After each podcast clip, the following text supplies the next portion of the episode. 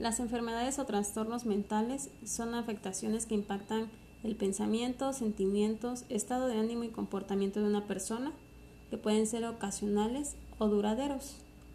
Algunos tipos de enfermedades mentales eh, más comunes son la depresión, estrés, trastornos de ansiedad, déficit de atención, hiperactividad.